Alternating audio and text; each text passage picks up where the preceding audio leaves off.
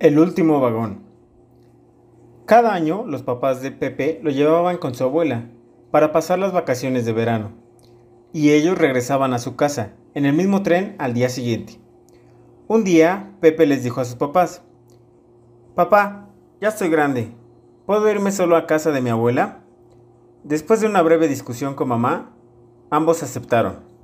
Están parados esperando la salida del tren se despiden de su hijo dándole algunos consejos por la ventana, mientras Pepe le repetía, Lo sé, lo sé, lo sé, papá, lo sé, mamá. Me lo han dicho miles de veces. El tren está a punto de salir, y su papá le murmuró a los oídos, Hijo, si te sientes mal o inseguro, esto es para ti, y le puso algo en su bolsillo. Ahora Pepe está solo, sentado en el tren tal como quería, sin sus papás por primera vez. Pepe admiraba el paisaje por la ventana. A su alrededor, unos desconocidos se empujaban, hacían mucho ruido, entran y salen del vagón. El supervisor le hace algunos comentarios sobre el hecho de estar solo. Una persona lo miró con ojos de tristeza.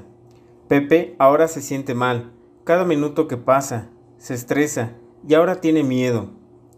Agacha su cabeza, se siente arrinconado y solo, con lágrimas en los ojos. Entonces recuerda que su papá le puso algo en su bolsillo. Temblando, busca lo que le puso su padre. Al encontrar el pedazo de papel, lo leyó. En él estaba escrito, Hijo, estoy en el último vagón. Así es la vida. Debemos dejar ir a nuestros hijos, debemos confiar en ellos, pero siempre tenemos que estar en el último vagón, vigilando por si tiene miedo o por si encuentran obstáculos y no saben qué hacer. Tenemos que estar cerca de ellos mientras sigamos vivos. El hijo siempre necesitará a sus padres.